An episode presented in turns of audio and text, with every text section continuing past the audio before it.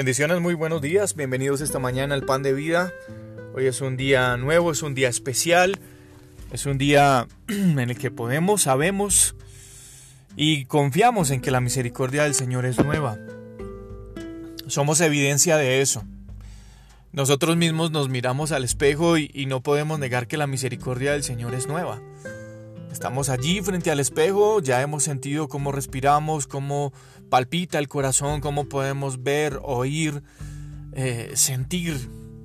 Eso es misericordia de Dios, una oportunidad más, un día más, en el que el Señor nos da la oportunidad de mirarlo a Él actuar en las cosas más pequeñas, en las que la mayoría de las veces nosotros ni siquiera nos fijamos, en las que pensamos que eso tiene que suceder todos los días y es normal que suceda. Pero no, eso hace parte de la misericordia del Señor. Esta reflexión, esta mañana, yo no sé eh, si a algunos de ustedes les pasa con frecuencia, a mí en muchas ocasiones me ha pasado, y es que nos cuesta saber cómo, cómo proceder, cómo actuar en una situación, en un caso particular. Y sobre todo cuando no sabemos realmente hacia dónde va todo el problema o toda la situación. Cuando no, cuando no sabemos por cuál es el camino que, que tenemos que caminar. Y en todas las situaciones parece parece ser igual favorable y, uno no no sabe cuál camino escoger uno no sabe por dónde, por dónde es que se va a resolver la situación. Y como decíamos en algún otro pan de vida, a veces queremos ayudar a Dios a que nos arregle, a que nos ayude a arreglar la situación y el problema. Y no sabemos definitivamente cuál es el camino que tenemos que tomar. En muchas ocasiones nuestros anhelos y los deseos mmm, tiran para un lado y, los temores, los miedos, las preocupaciones van hacia otro lado. Y siempre va a estar ahí la angustia de equivocarnos para decidir. Y al final no sabemos si lo que escogimos va a ser beneficioso o va a ser más perjudicial que el problema mismo. Es muy difícil, es muy difícil realmente encontrarnos en este tipo de conflictos. Casi siempre la angustia aumenta. Y aumenta más cuando estamos obligados a, tomar una decisión ya, inmediata, entre escoger cuál camino. Y quisiera decirte esta mañana algo bien especial en el nombre de Jesús, esta mañana en este pan de vida.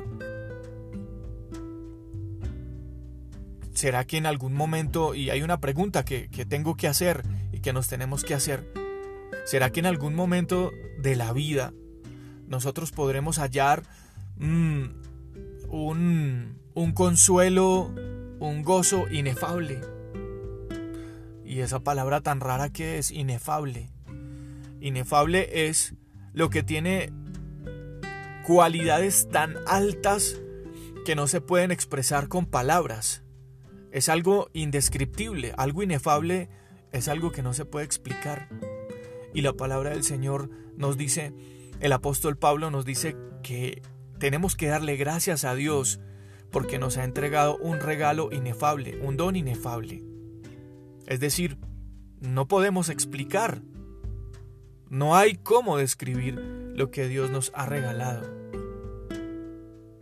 Y lo que tenemos que hacer cuando estamos frente a esas situaciones de no saber qué hacer es sencillamente ir y ponerlas delante de Dios. Ezequías, un personaje bíblico, un rey, eh, hizo lo mismo. No sabía qué camino tomar y sencillamente pues con una carta eh, al rey de Asiria si entregarla o no. Sin embargo, no nos podemos engañar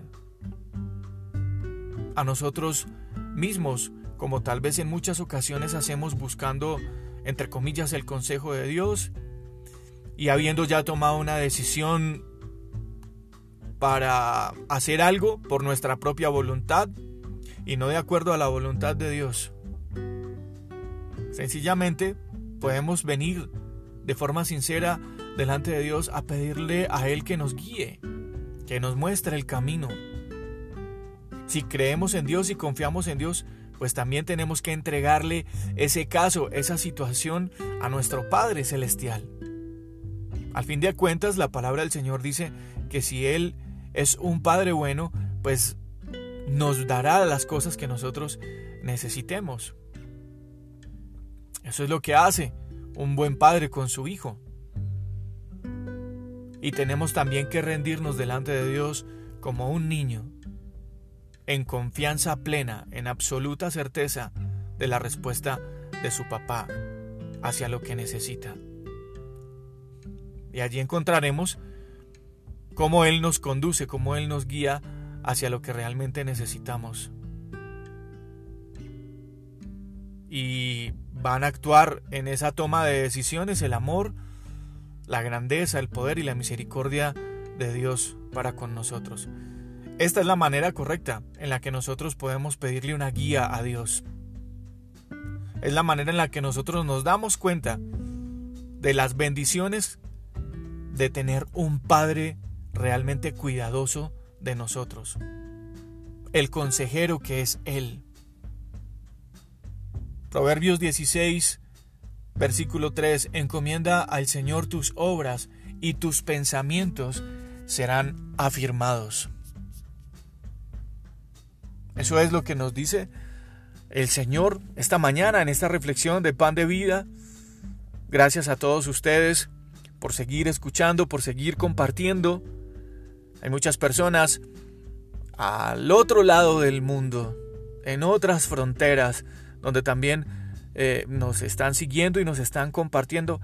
Así es que no dejemos de hacer ese trabajo especial, bonito, de tanta bendición que la única recompensa que, que el Señor nos da por esto es poder saber que su palabra está obrando en la vida de alguien que lo necesita. Soy Juan Carlos Piedraíta, bendiciones a todos ustedes, un abrazo, cuídense mucho.